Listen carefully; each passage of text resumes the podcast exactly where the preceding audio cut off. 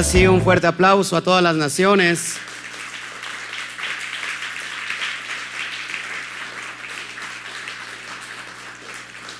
No, pero que se escuche, parece que usted no comió hoy. Gloria a Hashem.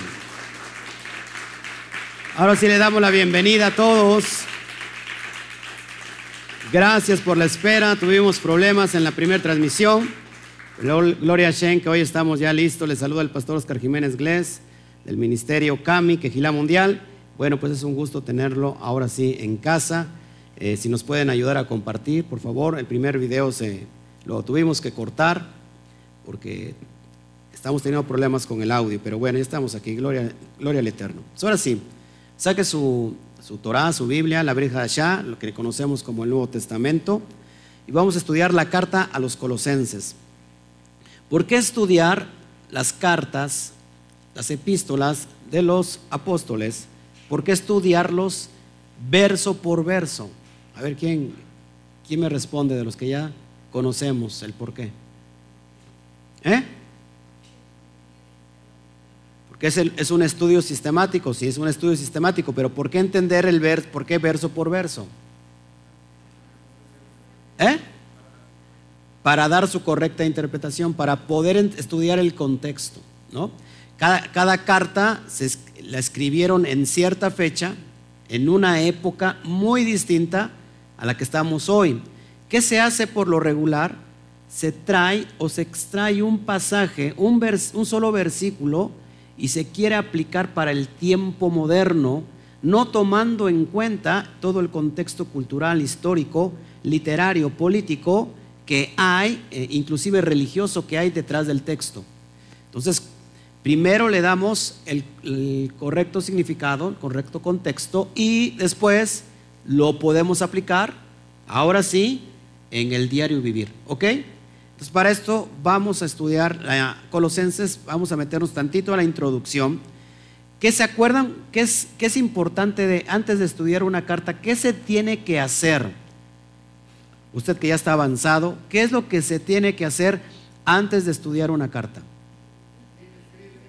Ver el escritor, entender la naturaleza del escritor, quién está escribiendo, el qué, el, cómo, el por qué, el cuándo, el dónde, esos tenemos, son palabras, cuestiones que tienes que, que tomar en cuenta para poder interpretar. Después del escritor, entender la naturaleza del escritor, ¿qué es lo que se tiene que hacer a continuación? ¿A quién va dirigida? ¿Cuáles son los, los, los que van a recibir la carta? También tenemos que estudiar cuál es el contexto del que recibe el escrito. ¿No? No le, acuérdense, el escritor, el escritor es un rabino judío del primer siglo de nuestra era.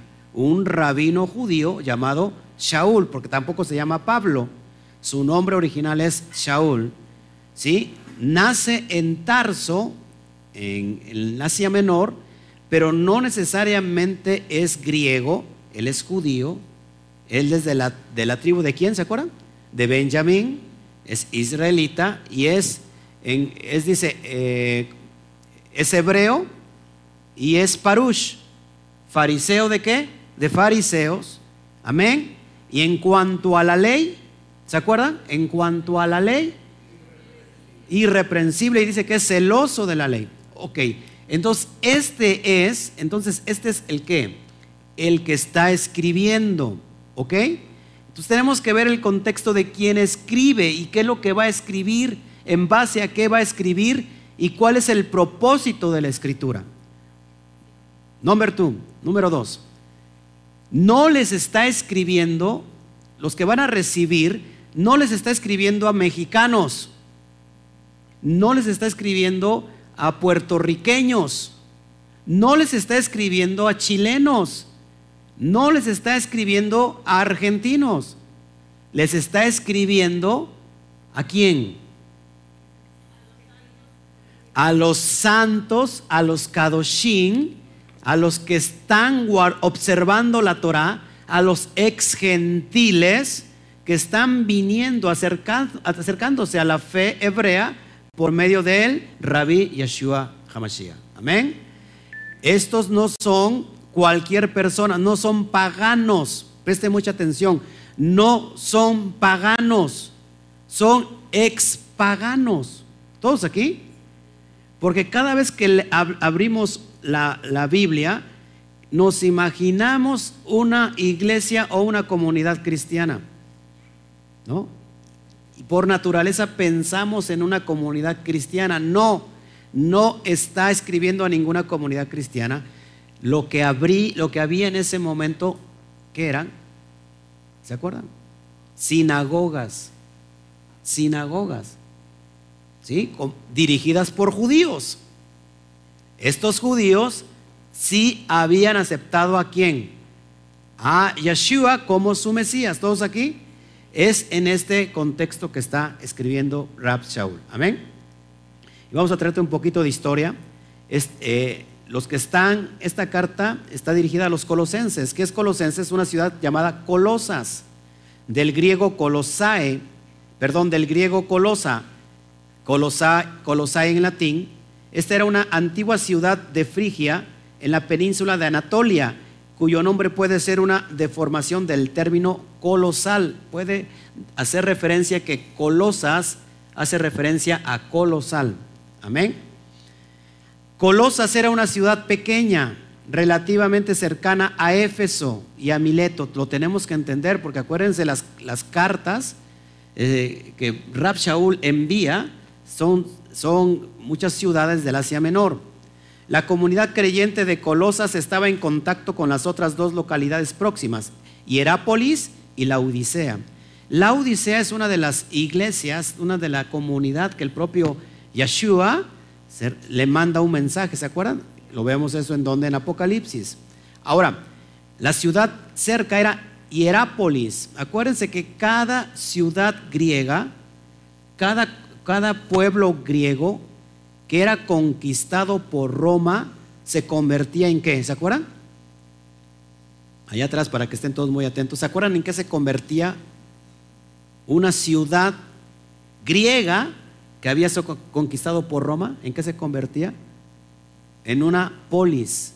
¿sí? En una polis. Es decir, cuando era polis, estaba gobernada absolutamente por Roma. Amén. Entonces, imagínate el contexto de los que habitan en Colosas. ¿Cuál es el contexto cultural de los que están habitando en Colosas? ¿Qué se encuentran esos habitantes que están en esta ciudad que les estoy mostrando? Número uno, idolatría, mucho paganismo. ¿En qué creían los griegos? En muchos dioses. Tenían templos, muchos templos a las deidades. ¿Qué pasa con los romanos? Los romanos también, eh, ¿cómo se llama? Absorben todo ese bagaje de adoración pagana de muchos ídolos y dioses y, también incluyen los suyos. Entonces imagínate esta, esta pequeña comunidad bombardeada por el paganismo, bombardeada por la filosofía griega, bombardeada por toda la cultura helenista. Si nos damos cuenta, si lo queremos aplicar el día de hoy, ¿qué pasa con nuestra comunidad, por ejemplo, aquí el Valle de Orizaba? ¿Habrá paganismo? ¿Habrá influencia de idolatría? Mucha influencia. De hecho, mucha gente no sabe esto y es necesario decirlo, lo digo siempre con mucho amor. Eh, no solamente el Valle de Orizaba, sino toda la región de México está eh, eh, cobijada por una fuerza, por un espíritu inmundo, por una potestad. Ya lo, vimos en Efesios. muchos no saben esto, pero ¿se acuerdan? México, ¿qué, qué potestad está sobre, sobre México? ¿Se acuerdan? El espíritu de la muerte. ¿Adoración qué? A la muerte. Y que los españoles, eh, cuando vinieron a evangelizar a México, sobre todo en la región central, ¿qué pasa con la cultura azteca? ¿A quién adoraban hoy, donde está situada precisamente eh, donde está que el cerro de Tepeyac? Antes era una adoración cada vez que hay un cerro, un monte, cuando la Biblia tú ves en tu Biblia lugar alto, ¿se acuerdan? Y, que, y quebró los lugares altos, ¿se acuerdan? Cada vez que vemos un lugar alto significa un lugar de adoración. Y normalmente se hacía sobre una montaña, porque es un lugar alto. Bueno, ese lugar alto que estaba en México Central, la cultura azteca, estaba Tonantzin en el cerro del Tepeyac. Vinieron los españoles trayendo el evangelismo eh, católico y empezaron a evangelizar a los aztecas. Y le dijeron, ¿sabes qué? Eso no, ese es un ídolo. Pero como no, no, no pudieron, ¿qué hicieron? Bautizaron entonces a Tonantzin. Muy fácil. Dijo Roma, bautícenla, bautícenlos como santos. Y Tonantzin, para los que no saben qué es Tonantzin, es la diosa de la, de la muerte. Es la madre de la tierra. Es la diosa de la muerte, donde se les ofrecían sacrificios, porque era, la diosa de la muerte. Entonces, Tonantzin se convierte, después de bautizada, ¿en qué? En la Virgen de Guadalupe. Eso mucha gente no lo sabe, pero esto está escrito en la historia, eso no me lo estoy inventando, eso está escrito. ¿Y, qué vemos en México? ¿Cuál es la mayor adoración, el mayor lugar alto que existe en la eh, comunidad mexicana? La adoración a, a Guadalupe, ¿o no? La adoración a Guadalupe, que no es otra cosa que la diosa de la muerte. Ahora, cuando tú adoras a un, demonio que trae muerte, ¿qué es la consecuencia que viene a esa cultura, a esa nación, a ese país? La muerte. Por eso hoy no es casualidad que de repente se levanta un culto a lo que le llaman la santa muerte, que de santa no tiene nada. Yo le digo maldita muerte. ¿Por qué le decimos maldita muerte? Porque esa muerte, esa muerte que marca el pago del pecado, ya fue vencida. Precisamente por lo que estábamos estudiando por Yeshua HaMashiach. ¿Todos aquí? Él venció la muerte. Entonces, esa potestad está sobre la nación. ¿Cuándo se va a dejar de dar los, asesinatos masivos, las desapariciones forzadas, el crimen organizado, el, ¿cómo se llama? El, secuestro y todos los males que estamos viviendo, todo la, eh, que se ha desatado con mucha fuerza que la violencia, ¿cuándo creen que se va a acabar con eso? ¿Cuándo daría, eh, se daría fin a todo eso? ¿Cuándo creen que pasaría eso? ¿Eh? A ver si fuerte cuando se deje de adorar a la muerte. Exactamente. O sea, cuando se tiren esos lugares altos. ¿Qué pasaría? Yo lo digo con mucho, con mucho respeto. Aquí tengo hermanos católicos que están con nosotros. Lo digo siempre con mucho respeto.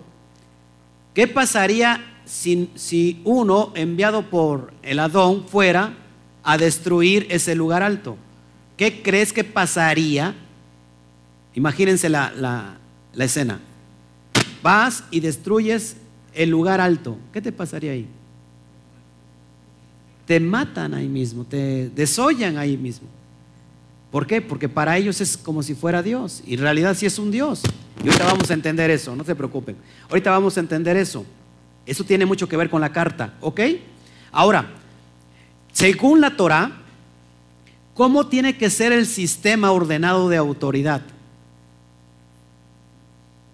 Abacadosh, que ahorita lo vamos a estudiar, la cabeza de, de Mashiach es el Padre, la cabeza de la iglesia es el Mashiach, amén, y la cabeza de la mujer es el varón. Bueno, hay ciertas, este, ¿no? Ok, ciertas excepciones, ¿no? Ok, todos aquí. Ahora, nunca la Torah pone como modelo el matriarcado. ¿Qué es el matriarcado? Que la mujer es la que tiene los pantalones y es el que gobierna.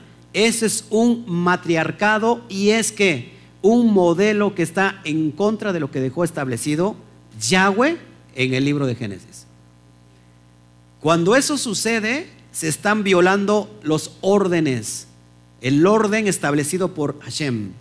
Y entonces lo que viene, entonces, por violar ese orden, viene que maldición y viene un desorden. México, como la mayoría de los países latinoamericanos, es una cultura de matriarcado. No tú te puedes meter con el padre de tu vecino, te puedes meter con sus hijos, pero no te metas con la madre. ¿Sí? De hecho, aquí, en, no sé en otros países, pero en, México hay un insulto que, que, no lo puedes mencionar porque si lo, si lo dices y es en contra de la madre, pues ya valió, ahora sí que como lo estoy diciendo, ¿no? Ya valió. ¿Por qué? Porque se ha puesto un matriarcado. Entonces, mujeres aquí, ojo, cuando usted está gobernando sobre el esposo, está usted en desorden. Ahora, por otra parte, el varón, aunque es la cabeza de la mujer, no significa que éste está subjugando siempre a la mujer. es autoridad, no es autoritarismo. Ojo aquí, porque al rato va a decir, ya dijo el pastor que te tienes que someter a mí. Así que órale, llegamos a la casa y mira, ya se, me, te me voy a voltear. No, no, no, no. Autoridad se gana. Autoridad se gana. ¿Sí? Autoritarismo se obtiene a la fuerza. Eso no. Amén. Bueno, eso es lo que estaba viviendo esta comunidad lo que estamos viviendo también nosotros. Seguimos.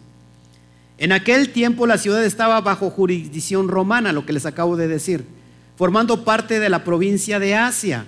Aunque la mayoría de la población era de origen frigio, habitaban también la ciudad, en la ciudad judíos, griegos y romanos. Nótese que en, en esta ciudad de Colosas habitaban judíos de nacimiento, habitaban griegos y habitaban romanos. Imagínate la mezcolanza de culturas. Imagínate la mezcolanza de culturas. Amén. Vamos a seguir. No le haga usted caso, es el enemigo que se quiere oponer. Esta carta enviada a la comunidad de creyentes del Mashiach que está en Colosas es cerca del año 57 al 62. ¿Se acuerdan que es muy, va muy de la mano con cuál carta? ¿Qué carta acabamos de ver que va de la mano con este año? ¿Eh? La carta a los filipenses. Amén, ¿se acuerdan? Estamos viendo que Pablo está escribiendo también esta carta seguramente en arraigo qué? Domiciliario. Arraigo domiciliario, ¿dónde? En Roma. Amén. Está cerca del ocaso, cerca de la muerte ya Rab Shaul. Amén. Es conocida principalmente por la epístola del apóstol Pablo, esta, esta ciudad, conocida como carta a los colosenses. Amén. La comunidad no ha, sido no ha sido fundada por Pablo, ya que el autor, o sea, Pablo o uno de sus seguidores, habla en cualquier caso en nombre del apóstol, afirma que ni ellos ni los de la Odisea lo han visto como nunca personalmente, según 2.1 de Colosenses, sino probablemente por Epafras o Epafras.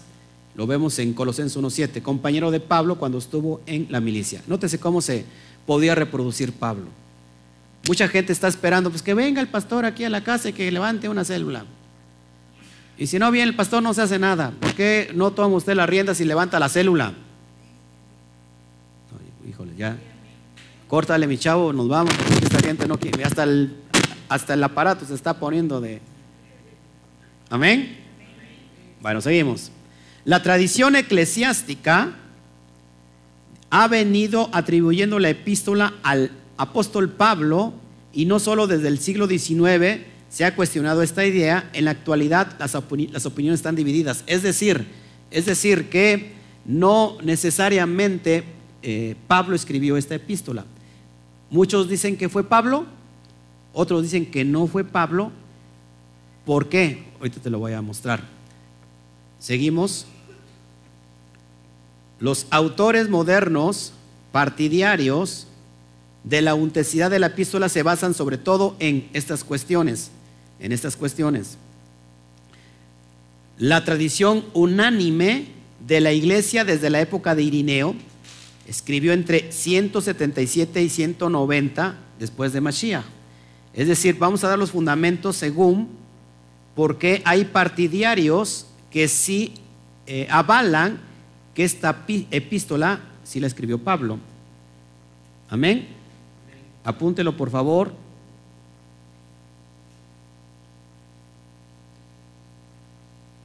Ok, seguimos avanzando. Seguimos avanzando. La presencia en ella de ideas características del pensamiento teológico de Pablo. Vamos a ver muchas características de las cuestiones teológicas que tiene que ver Pablo. Amén. Otro punto, la afinidad de la situación en ella descrita con la epístola a Filemón, cuya autenticidad no se ha cuestionado. En ambas epístolas el autor está en prisión y las dos figuran los mismos colaboradores. Por eso dicen, fue Pablo el que escribió. Amén. ¿Todos aquí? Quienes descartan la epístola que sea auténtica, se basan en esto, fíjese, en las diferencias de vocabulario. Vamos a ver ciertos eh, vocabularios diferentes a lo que normalmente Pablo habla. Diferencias de estilo literario. Amén. Concepciones teológicas diferentes. Número uno, el énfasis que se hace en la creación del universo a través del Mashiach. Por favor, presten mucha atención. Pueden ustedes copiar eso y subrayarlo. La carta de Colosenses es una de las peores cartas mal interpretadas, sobre todo en el énfasis que se hace en la creación del universo a través del Mashiach, porque en el capítulo 15 empieza a hablar de todo esto, perdón, en el versículo 15 empieza a hablar de todo esto, donde el que crea según todas las cosas es el Mashiach. Vamos a ver eso si es una realidad. Número dos, el concepto cósmico de la congregación de la iglesia, como el cuerpo del Mashiach. Eso lo vamos a ver a partir del 18 al 24 del capítulo 1. Cuando el resto de las epístolas paulinos, la palabra iglesia, es decir, la, palabra eh, este, no, tiene siempre el sentido de una comunidad local. ¿Sí? Amén. Vamos a seguir avanzando. La imagen que la epístola presenta del apóstol Pablo, más que a un personaje vivo, parece reflejar a un personaje del pasado. Entonces, por estos motivos, hay algunas personas que dicen, no, esta carta no fue escrita por Pablo. Y otros dicen, no, esta carta sí fue escrita por Pablo. ¿Ok? Bueno, lo que nos interesa saber, lógico que es importante eh, saber quién la escribe, lo que nos interesa saber cuál es el contenido entonces de esta carta y para esa, ¿qué, tendremos que hacer? Ok, ¿concluimos que fue Pablo o concluimos que no fue Pablo? No hay ningún problema con eso. ¿Qué es lo que tendríamos que hacer para que nos dé luz esta, este, esta carta que a continuación vamos a estudiar? ¿Qué es lo que tendríamos que hacer? ir al contexto de la Torah. Amén. ¿Qué es lo que nos da luz cuando un, un pasaje no está claro? La Torah. ¿Ok?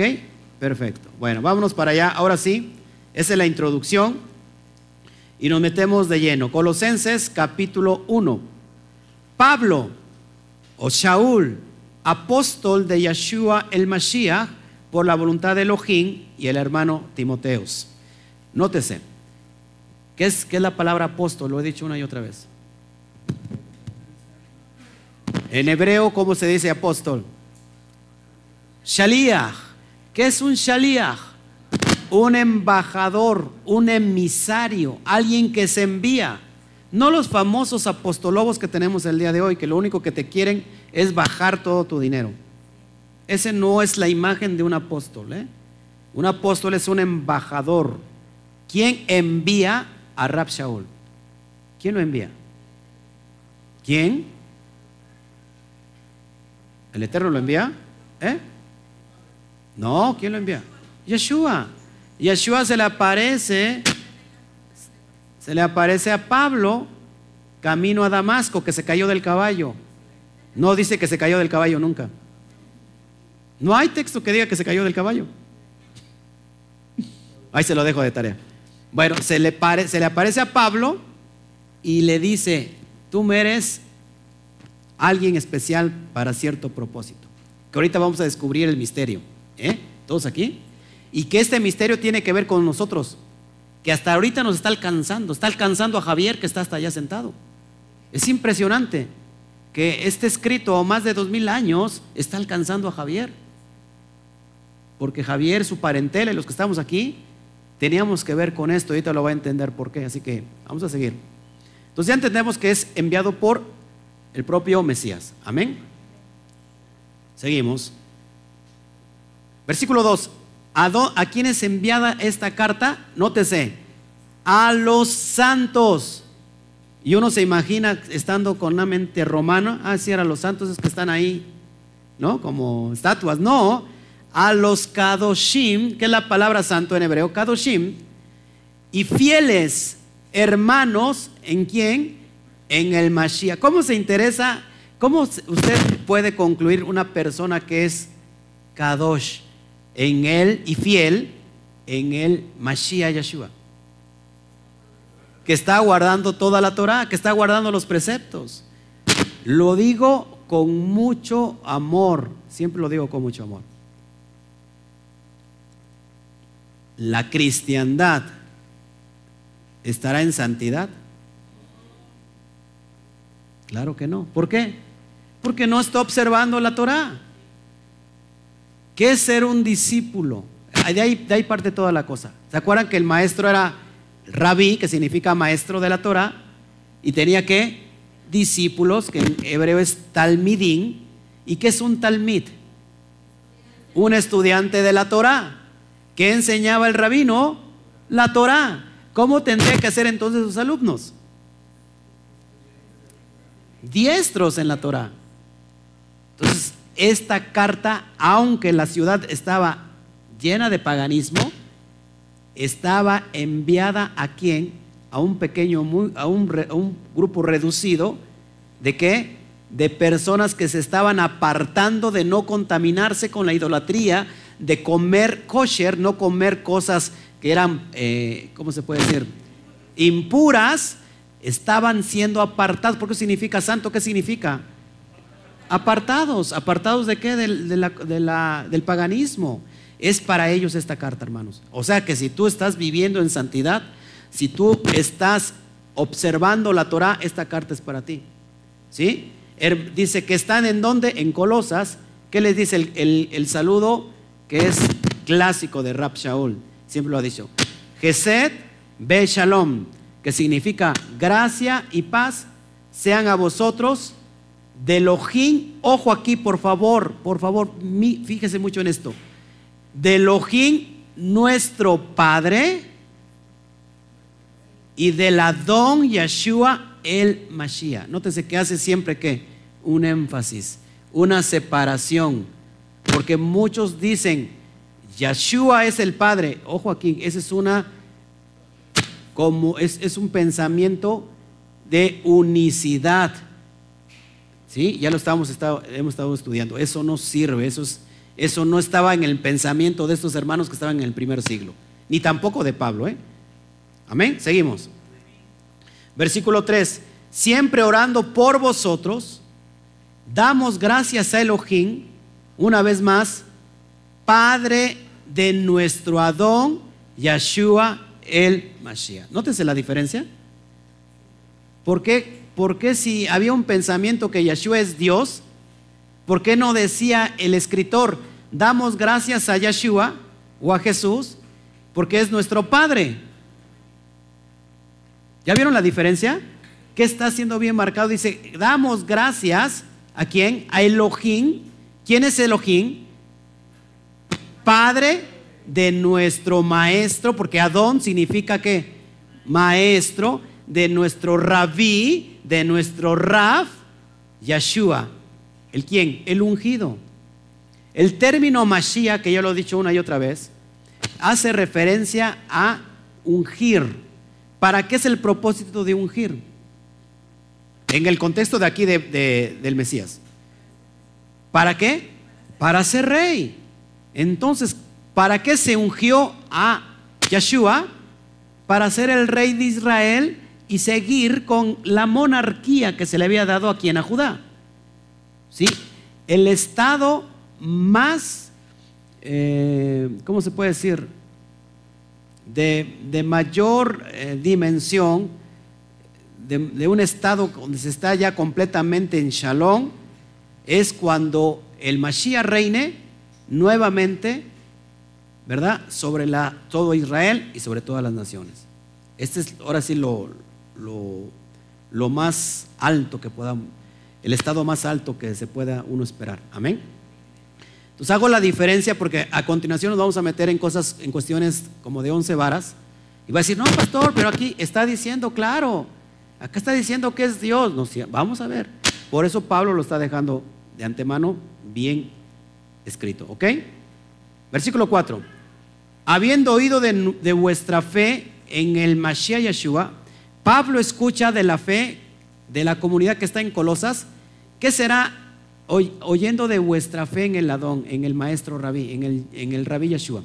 ¿Qué será vuestra fe? Que estaban obedeciendo qué? La Torah, los mandamientos, los misbot, estaban ¿qué? guardando el Shabbat. Colosas, ojo aquí hermanos, Colosas no se reunían los domingos. ¿Por qué no se reunían los domingos? Porque eso no es Torah. Precisamente estaban, precisamente estaban apartados de qué? De Roma. No sé si me explico. Eran santos. Dice, y del amor que tenéis a todos los santos. Esto es lo que nos hace falta a nosotros tener. Amor entre cada uno de nosotros. ¿No que parece que estamos en la iglesia de qué? De Corintios. Pleitos, disensiones, contiendas. Hasta, el este está en contienda, imagínense, hasta el micrófono está en contienda. ¿No le parece que eso, qué tremendo, ¿no? Entonces, hermanos, tenemos que haber amor. Una comunidad pequeña normalmente es donde, donde hay mucho amor. Amén.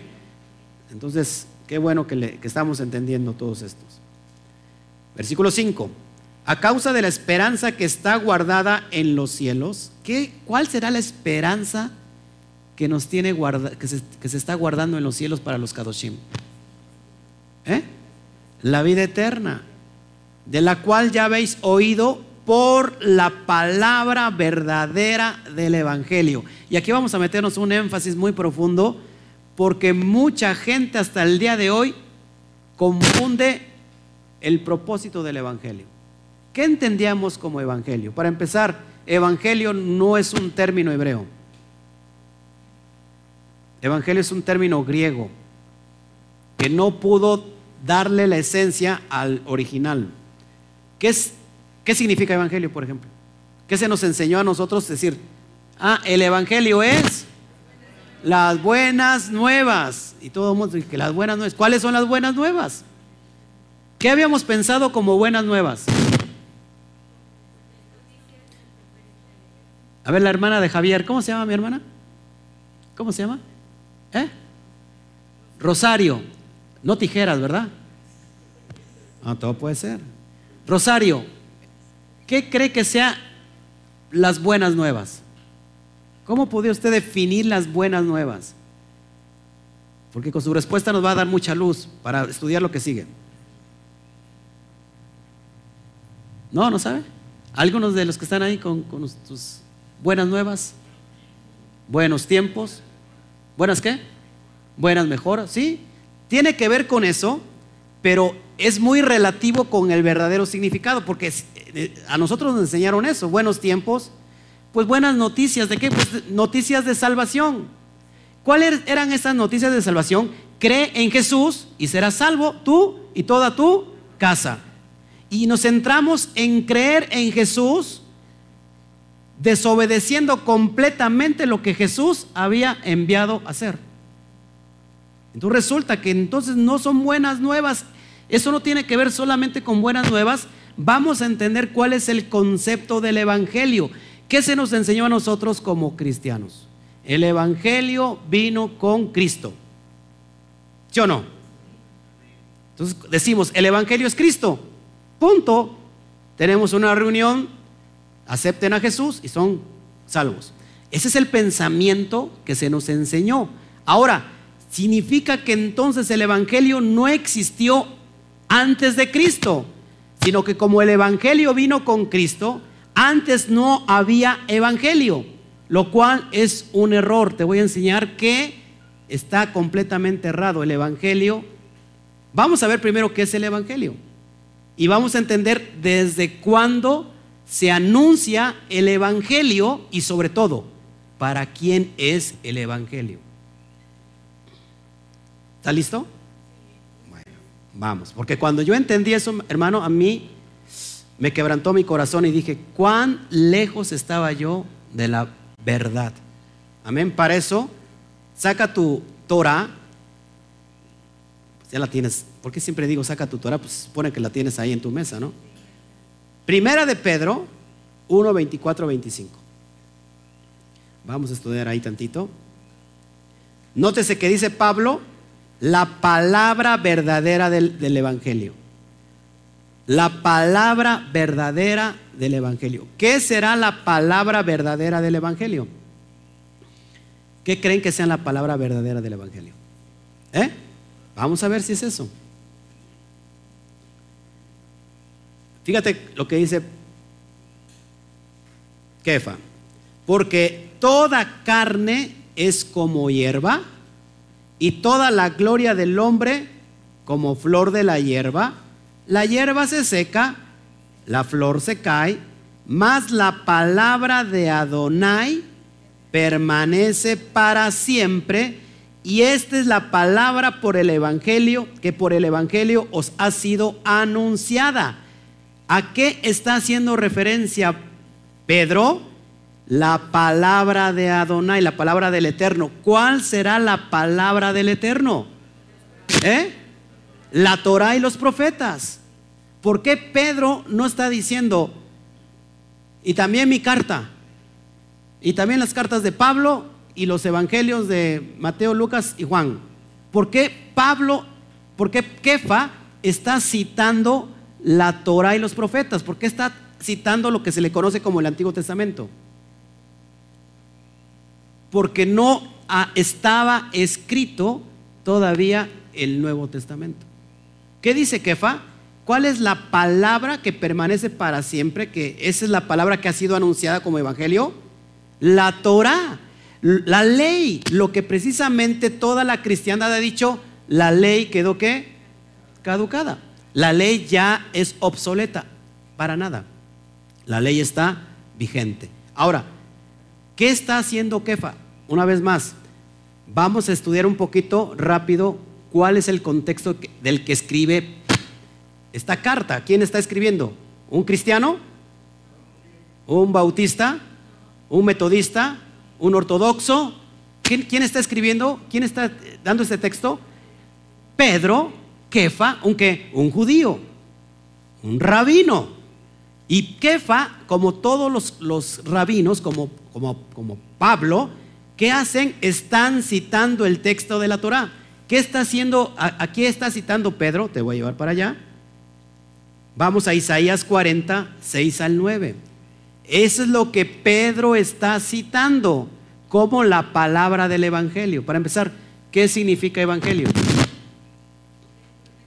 Besorot en el hebreo. Besorot que significa las promesas de redención. ¿Qué significa redención, Iván? ¿Qué significa redención?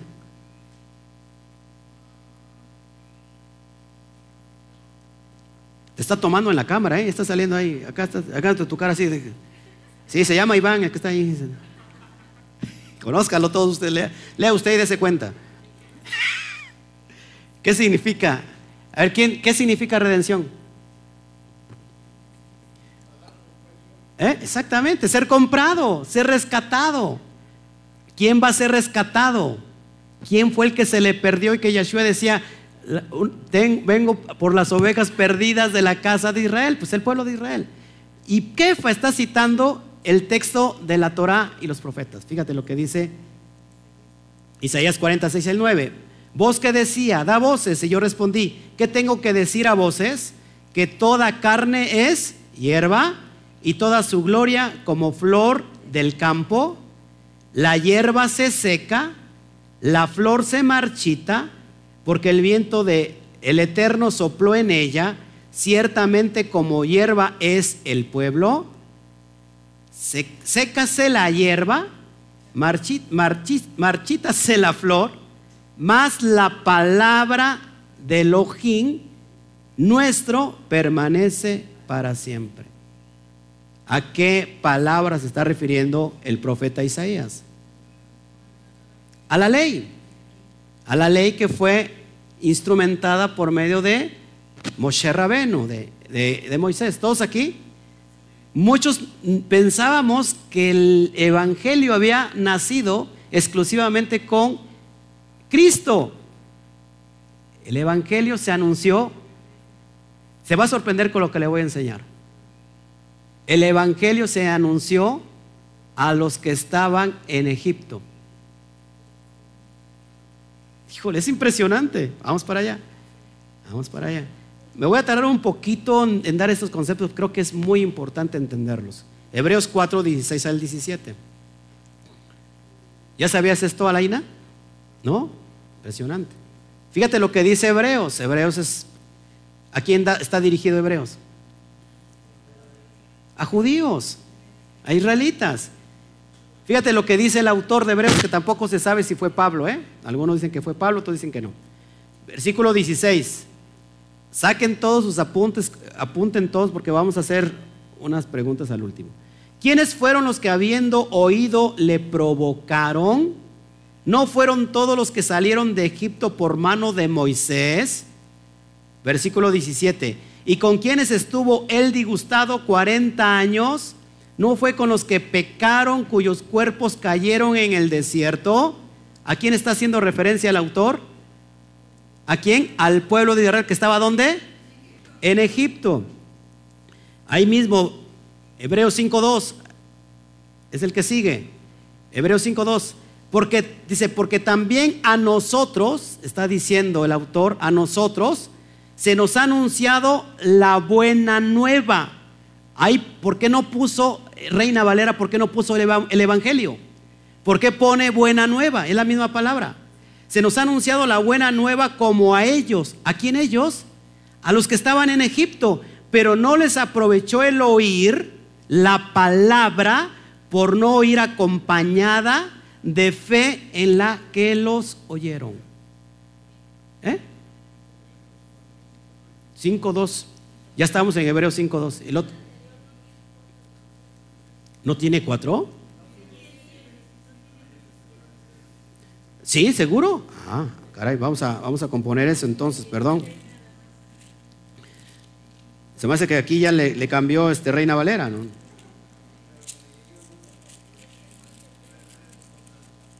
¿No es Hebreos? A ver, vamos a ver. Hebreos 4. Sí, perdón, es Hebreos 3. lo voy a componer de una vez. Lo edito y ya este. Rápido lo compongo aquí. Entonces, Hebreos 3, qué pena, pero a veces pasa. Ahora sí, Hebreos 3, 16, 17. Ok. Y la otra sería Hebreos 4, 2, ¿no? 4, 2, ¿sí? Todos aquí. Gloria al Eterno. Bueno, para que vea que al mejor cazador se le va la liebre. Corazón, mucha gente se quedó mirando así como extrañado. Sí, ya ves. Pues, me, distrajo este Iván, de veras. Entonces, Hebreos 3, 16, 17, fíjense, ¿a quién se les fue anunciado? ¿Quiénes fueron los que habiendo oído le provocaron? ¿No fueron todos los que salieron de Egipto por mano de Moisés? ¿Y con quiénes estuvo él disgustado 40 años? ¿No fue con los que pecaron cuyos cuerpos cayeron en el desierto? Fíjate lo que viene es más importante, es muy importante. 4.2. Tengo que cambiar todos los aspectos aquí.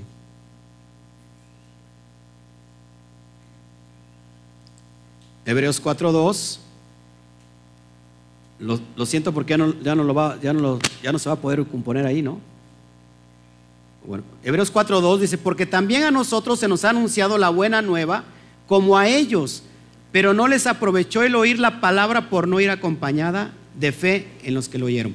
Solamente para demostrarles, hermanos, solamente para demostrarles que, que el Evangelio, hermanos, no es otra cosa sino las promesas de redención.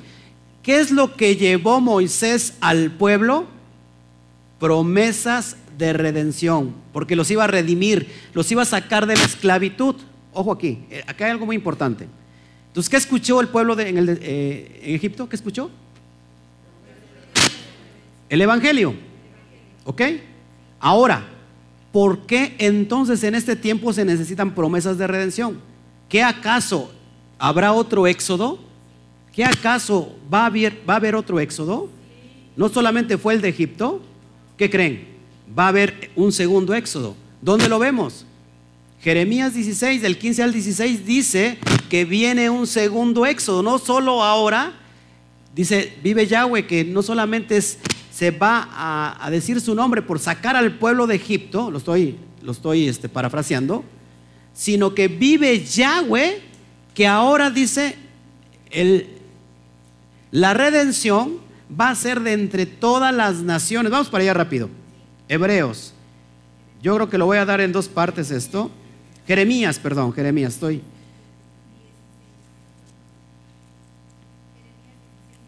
Jeremías 16, vamos a leer, por favor, desde el 14 al, 16.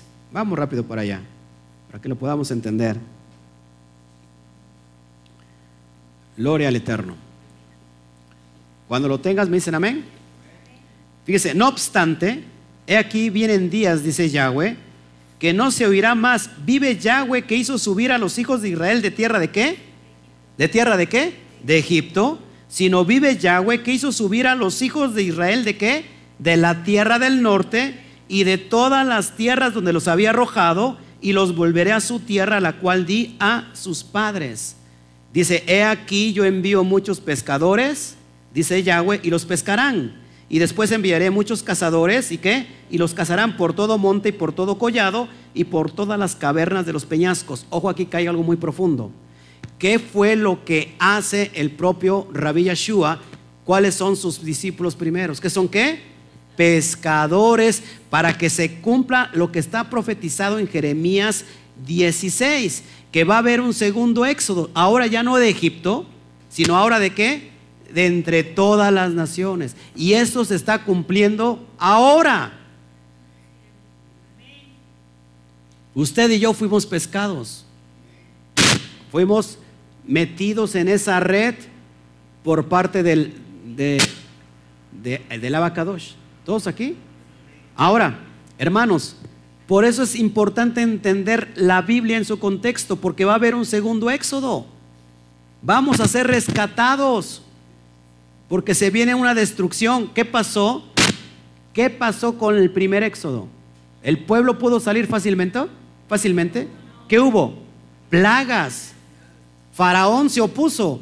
¿Qué va a pasar con el faraón que, está hoy en todo el mundo? ¿Representado por quién? ¿Quién, será faraón? ¿Eh? Hasatán. No va a dejar que el pueblo que ha estado en esclavitud, por medio del pecado, se vaya a salir tan fácil. Por eso viene que la persecución de todos los santos. Otra vez pero seremos librados. Su pueblo va a ser librado. Con mano fuerte te sacaré de Egipto, dijo en Éxodo. Con mano fuerte te sacaré. Es lo que va a hacer en estos tiempos. Con mano fuerte va a sacar a su pueblo de dónde? De México, de Estados Unidos, de entre todas las naciones donde haya un remanente para él. ¿Cómo tiene que estar este remanente? ¿Obedeciendo o desobedeciendo? ¿Qué pasó con los primeros? Porque no les aprovechó oír el Evangelio. No les aprovechó, aprovechó oír obedientemente. ¿Cuál es la declaración mayor del judaísmo? El Esma. Esma, Esma tiene que ver con oír y con obedecer. Entonces dice Pablo que por dónde proviene la fe. Hasta me estoy poniendo así. El, porque el oír proviene de la fe y el oír la palabra de Elohim. Una vez que escuchas la Torah y que hay promesas de redención, ¿qué es lo que tienes que hacer a eso? Obedecer. A eso se le conoce como fe. No solamente creer, porque los demonios creen y tiemblan y usted ni siquiera tiembla. ¿Por qué tiemblan los demonios? Porque saben que hay poder, saben que el que está hablando es el creador que hizo los cielos y la tierra. Y si el creador te está diciendo, te voy a sacar de donde estés, porque eres mi remanente y porque eres mi pueblo, yo te voy a, donde te arrojé por pecador, te voy a volver a traer. Y eso está ocurriendo. ¿A quién le creemos más? ¿Al Eterno o al diablo? Pues muchos están creyéndole al diablo que van a ser arrebatados. Ayer lo vimos. ¿Quién va a ser arrebatado? ¿Quién va a ser realmente quitado? Todo, todo lo contrario que se nos había enseñado. El que va a ser quitado es la cizaña. La cizaña es la que no se doblega, la que vive bajo su voluntad, la que hace lo que le venga la regalada gana, la que no obedece la ley, la que dice la ley está obsoleta. Yo vivo en la gracia, gloria a Dios. ¿No? Y vivo la gracia y vive la gracia para acá. La gracia para sacar dinero es lo que... La gracia, ¿qué es la gracia? La gracia es la, las promesas de redención. Es algo que no merecemos tú y yo. ¿Por qué? Porque hemos transgredido la ley. No te lo mereces, es un regalo inmerecido. Y esto no es don de ustedes, dice Pablo, ese es un don de Elohim. Por gracia sois salvos. Es lo que dice. No por obras, para que nadie se gloríe. ¿Cuáles son las obras aquí? Las obras de que tú hagas obras legalistas para poder alcanzar la salvación y tener una comunión con el Eterno. No es por obras, sino es por guardar la ley. ¿Qué dice Santiago? ¿Tienes fe? Y si no tienes, si tienes fe y no tienes obras, vana es tu fe. ¿Cuáles son las, las obras de la fe? Las obras de la obediencia de la Torah. ¿Qué estás haciendo hoy? ¿Obedeciendo qué? ¿Al pastor? Ah, el pastor les prohíbe eh, no hacer nada en Shabbat y quiere, los quiere tener a fuerza ahí. ¿O están obedeciendo lo que dejó escrito el Eterno? Estamos siendo entonces obedientes ¿qué? a la Torah y eso se llama fe. Romanos 2.13 dice que no son los oidores de la ley los que serán justificados, sino ¿quiénes serán justificados delante de Yahweh? Los hacedores de la ley serán justificados. Usted y yo hoy estamos siendo un hacedor de la ley. ¿Por qué? Porque estamos guardando Shabbat. ¿No? Entonces una persona puede decir yo soy recién adquirido, yo soy comprado por precio y no guardo Shabbat. ¿Será en realidad una persona, un remanente del, Padre, o bien es un desobediente. ¿Cuáles son las ovejas? Las que obedecen. ¿Cuáles son los chivos? Los chivos andan brincando para aquí, para allá, no están quietos, huelen feo y se andan de iglesia en iglesia. Ay, esta no me acomoda, ay, esta no me gusta. Ay, andan de chivo, son chivos. Las ovejas son animalitos obedientes, que dependen de qué? Del pastor. El pastor las cuida, el, pastor las provee de alimentación. No todo lo contrario, las ovejas proveen al pastor pura lana y lana y lana y lana. Y las ovejas están flacas porque no tienen nada que comer. El pastor tiene que proveerles pastos frescos. Eso es lo que la oveja depende del pastor.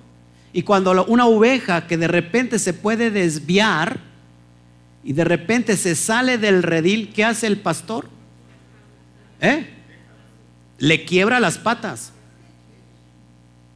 Por eso están las ovejas perniquebradas. Cuando le quiebra las patas esa, esa ovejita, se las vuelve a vendar con mucho amor y ahora la oveja va a estar siempre cerca del pastor porque va a depender de él. Pero ¿qué pasa con un chivo? Un chivo que le quiebre las cuatro patas. El chivo es chivo, esa es su naturaleza. ¿Estamos entendiendo? Por eso dijo Yeshua, mis ovejas oyen mi voz y qué? Y me obedecen. ¿Qué día creen que guardaba el Eterno? Perdón. ¿qué día creen que guardaba? Lucas 4:16 dice que era su costumbre guardar el Shabbat. ¿Cómo se desacostumbraron entonces sus discípulos? Ese es un error. Todos los discípulos, el libro de hecho nos marca que guardaban Shabbat. Todos, sin excepción. ¿Quién vino a quebrantar el día? Roma. ¿Qué quiere ser romano o ser israelita? Amén. Ya estaba, me enojé, no sé por qué. Versículo 6. ¿Estamos entendiendo hasta aquí? Cuestión de lo que es el Evangelio. Pocas palabras, el Evangelio es la palabra hebrea besorá, singular, o besorot en plural. ¿Qué significa? Promesas de redención. Las promesas de redención.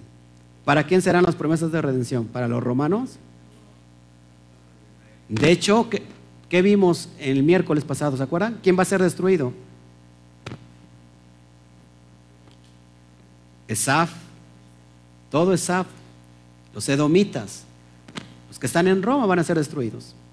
Ismael igual, naciones árabes, que haya un conflicto muy fuerte ya ¿eh? en Israel ahorita. No les comento lo que sigue porque usted es muy miedoso. Amén. Entonces hasta aquí entendemos lo que es el Evangelio. ¿Sí? ¿Seguro? ¿A qué hora son por ahí? Es para Seguimos, vamos a terminar a las dos y, y vamos a dar un descanso. Versículo 6. Que ha llegado hasta vosotros, así como a todo el mundo. Una vez más, ¿por qué a todo el mundo? Ahorita lo va a entender más adelante cuál es el ministerio de Pablo. ¿Por qué a todo el mundo? Estamos hablando que entonces el Eterno escogió a Israel o escogió a todo el mundo. ¿Por qué a todo el mundo? Porque habían ovejas que se dispersaron, las diez tribus que nadie sabía dónde estaba, solamente quién. El Eterno, claro. ¿Qué les dijo Rabbi Yoshua a sus discípulos? Vayan por todo el mundo y prediquen qué? Las Besorot. ¿Qué es lo que encontramos ahorita más adelante? Vamos a entender. ¿Dónde estaban todas esas comunidades? En todo el Asia Menor. Eso significaba todo el mundo. ¿eh? En el tiempo del primer siglo, eso era todo el mundo. No se había descubierto América, acuérdense. Eso era todo el mundo, ahorita lo vamos a entender. Fíjense, a todo el mundo y lleva fruto y crece también en vosotros desde el día que oísteis y conocisteis la gracia de Elohim en verdad. Si tú lo puedes ver ahí en, pantalla, el punto rojo que, que está en el mapa es Colosas. Egipto, perdón, Israel está en esta zona de abajo. Miren, todo esto, un puntito aquí abajo es Israel. Es el pueblo más pequeño de todas las naciones. ¿Dónde estaban estos gentiles? Donde Pablo es enviado. Miren, en toda esta parte conocida como el Asia Menor. Todo esto. Amén, hermanos. Eso era todo el mundo. ¿Por qué es enviado aquí los discípulos del Mashiach? ¿Por qué se ha enviado aquí? Porque ahí estaban los gentiles que una vez, una vez que salieron de, de Israel, perdieron qué? Toda su identidad, su herencia. Por eso cuando dice a los efesios, ustedes que antes estaban sin esperanzas, lejos de la ciudadanía de Israel, sin esperanzas, sin, sin Elohim en el mundo, ustedes han sido hechos que cercanos por medio del Mashiach. No es a paganos, hermanos. Ojo aquí, no son, cuando digo gentiles, no eran gentiles paganos, sino eran personas que pertenecían a Israel. Que su herencia venía de Israel. ¿Todos aquí? ¿Y qué estaban haciendo esas personas? Observando qué? La Torah, la ley. Amén.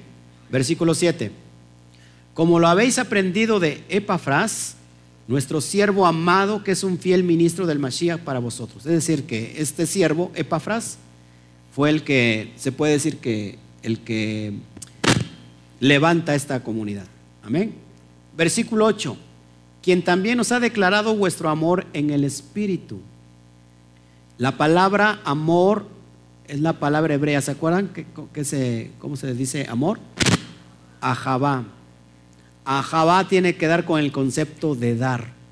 Muchos lo queremos espiritualizar y decimos el amor, el amor, el amor, esto y el amor aquello. El amor es dar, siempre es dar. Ese es amor. A. ¿Sí? Versículo 9. Porque, por lo cual también nosotros desde el día que lo oímos, no cesamos de orar por vosotros y de pedir que seáis llenos del conocimiento, del conocimiento, de su voluntad en toda jotma, en toda sabiduría e inteligencia espiritual. Pablo está diciendo que oraron por la comunidad para qué? Para que fueran llenos del conocimiento. ¿Qué será ser lleno del conocimiento del Eterno? ¿Cómo se le puede conocer al Eterno? Hay una palabra hebrea para conocimiento que es yadá. Yadá en el hebreo significa un conocimiento interno, una relación íntima como el esposo a la mujer. ¿Se acuerdan que este es un hebraísmo? Joseph trae compromiso con Miriam, ¿sí? se firma la que tú y dice que no conoció Joseph a Miriam, sino después del nacimiento de, de Yeshua. Y uno se pregunta, ¿cómo que no la conoció? Pues entonces tenía que conocerla para casarse. La ese es un hebraísmo. Conoció es yadá, es decir, no tuvo relaciones íntimas, sino hasta que el niño fue que destetado. ¿Todos aquí? Entonces aquí Pablo está orando para que también que nos dé a nosotros el conocimiento de tener una relación íntima con Hashem. Cuando tenemos una relación íntima con Hashem, nosotros podemos conocer la voluntad. Muchas personas es increíble tentando al, Elohim viviente diciendo, yo no guardo Shabbat, sino Él se aparece y me habla y me dice que tengo que guardar Shabbat. ¿Tanto así? ¿Tanto así dijeran los colombianos? ¿Cómo así? ¿No está escrito? ¿Qué tienes que hacer? Obedecer. ¿Cómo entonces se entiende lo que está escrito? Solamente entendiendo que una relación íntima con Yahweh. Ahí está mi esposa, no sé si mi esposa me conozca. ¿No me conoces? Yo la conozco a ella, ¿no? A ver, ¿cuántos esposos hay aquí? ¿Conoces a Belén? Bueno, tendrías que conocer, ¿no? Belén, ¿la conoces? ¿A Nacho? Y si no terminamos Shabbat, se conoce, ¿no? Llevan a cabo el término Yadá. Para los que entendieron bien y para los que no, se lo dejamos de tarea. Amén. ¿Todos aquí? Versículo 10. Dice, para que andéis, ¿para qué necesitamos el conocimiento del Eterno? Para que andemos como es digno del Adón, para que andemos como es digno del Maestro. ¿Qué será andar dignamente conforme a las enseñanzas del Rabí?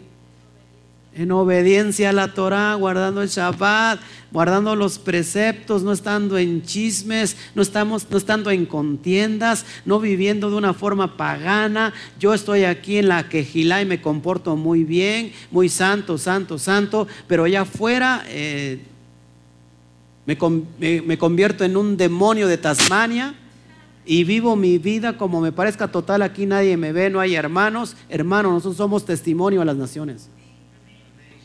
Van a decir, ¿y ese va ya acá en mi quejilá? Y está peor que yo, pues ¿para qué voy? Mejor lo veo acá desde internet. ¿Cómo tenemos que andar? Dignamente, agradándole en todo tiempo. Cuando te ven, cuando nadie te ve, cuando estás con tu esposa, cuando estás en casa, cuando estás en público, cuando estás en donde sea, agradándole en todo en el trabajo. Muchas personas tienen trabajo y pasan desapercibidos que son creyentes en la, en la fe del Mashiach. Del loco digo, porque aquí me, agarran como un bullying. No, tú di, ¿sabes qué? Yo tengo mi fe bien puesta. Te van a criticar, enséñales Torah, hermano. Llevando fruto en toda buena obra. ¿Cuáles son los frutos del Ruach? Amor, gozo, paz, paciencia, benignidad, fe, templanza, mansedumbre. Todo eso. Y creciendo en el conocimiento de Elohim. ¿Cómo se crece en el conocimiento de Elohim? ¿Cómo creen que se, conoce, se crezca en el conocimiento de Elohim? ¿Eh? Estudiando la Torah cada Shabbat. Yo que desde aquí lo guardo desde mi casa, tienes que tener un instructor Lógico, el instructor es el Ruach Kodesh, pero si, si tú no, no sabes discernir la palabra, tienes que venir a una comunidad. El propósito de la comunidad es hacer el cuerpo, el cajal, el cuerpo. ¿El cuerpo de quién? Del Mashiach. ¿Todos aquí? Y aprendemos cada Shabbat. Y lo que aprendes, lo pones qué? ¿Por qué? Por obra. Y eso se llama llevar fruto, agradándole en todo tiempo. Amén. Y bueno, lo dejamos hasta aquí. Ah, no, terminamos con este pensamiento. Efesios 4, 1 al 3.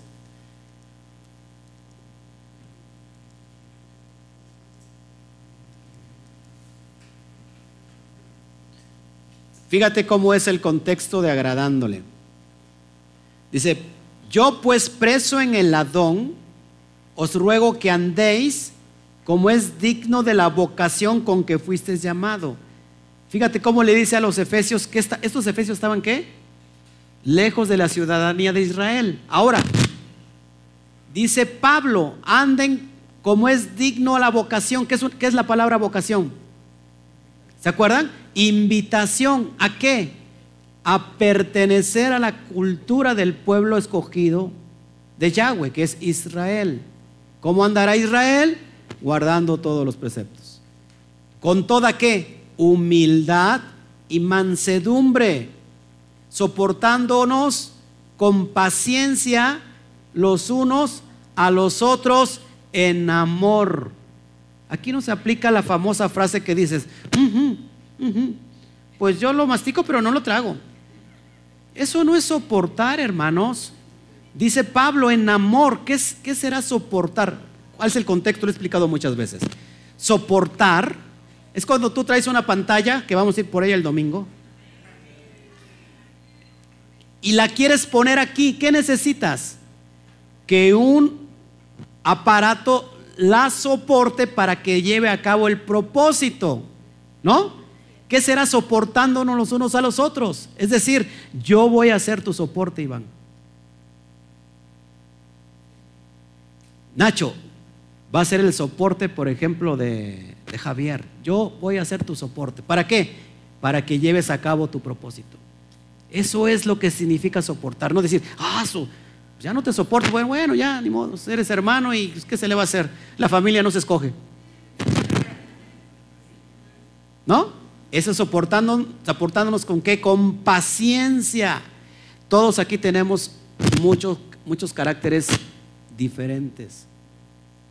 Muchas personas, a lo mejor es que fulana de tal no me habla, fulano de tal no me habla. ¿Se ha acercado al fulano de tal?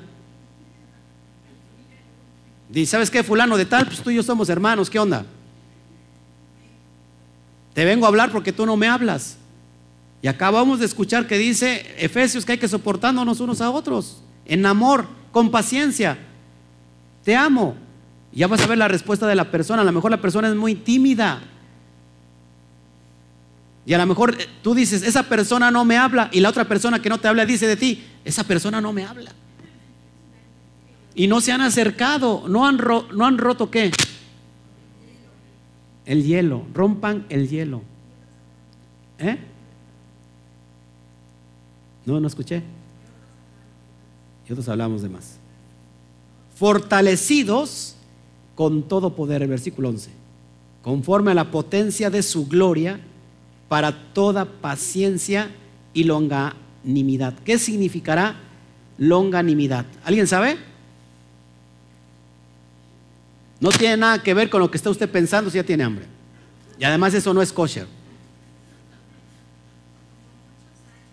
Como muchos años, como mucho tiempo.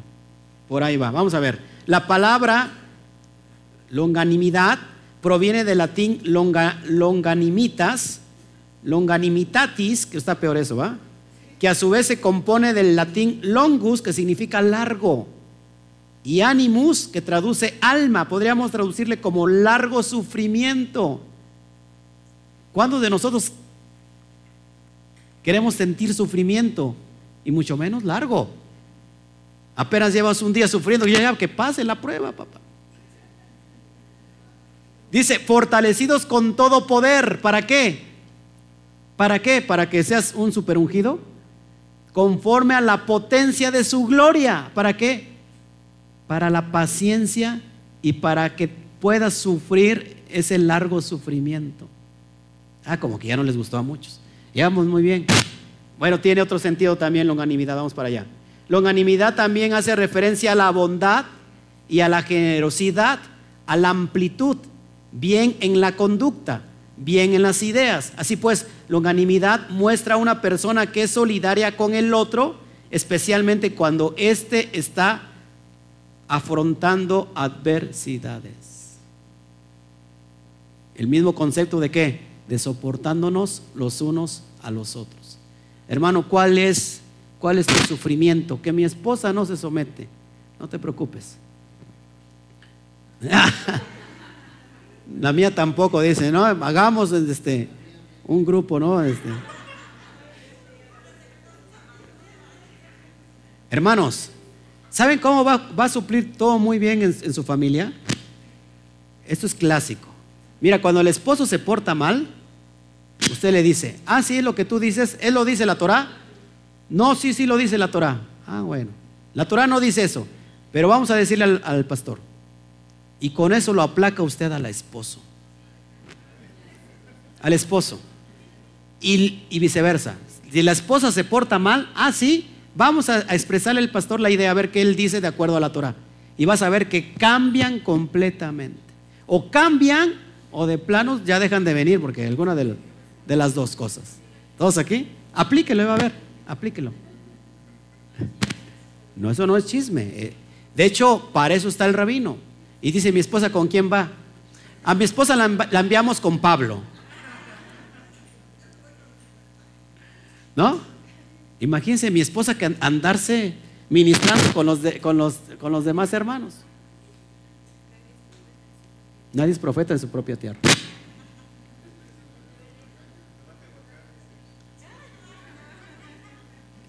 Versículo 12. Cálmate tú, este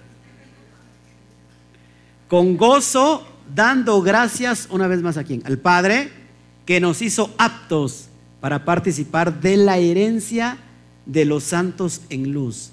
¿Qué será la herencia de los santos en luz?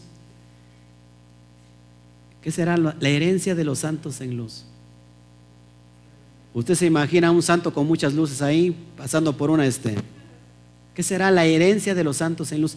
Con eso vamos a parar vamos a, dar el intermedio, vamos a dar un, un, SOT, algo muy profundo que tiene que ver con los santos en luz, a qué hace referencia el escritor, para poder entender ahora sí lo que viene, que es la naturaleza del Mashiach. Amén. Pues no nos despedimos, paramos aquí, eh, hacemos un, un paréntesis, nos vamos a gozar con, la, con todos los hermanos en la comida y le invitamos que no se nos vaya, regresamos cerca de las 4 de la tarde. A las 4 de la tarde estamos aquí. Así que les amamos, que el Eterno me los bendiga. Amén. Continuamos. Vamos a darle un fuerte aplauso a las naciones.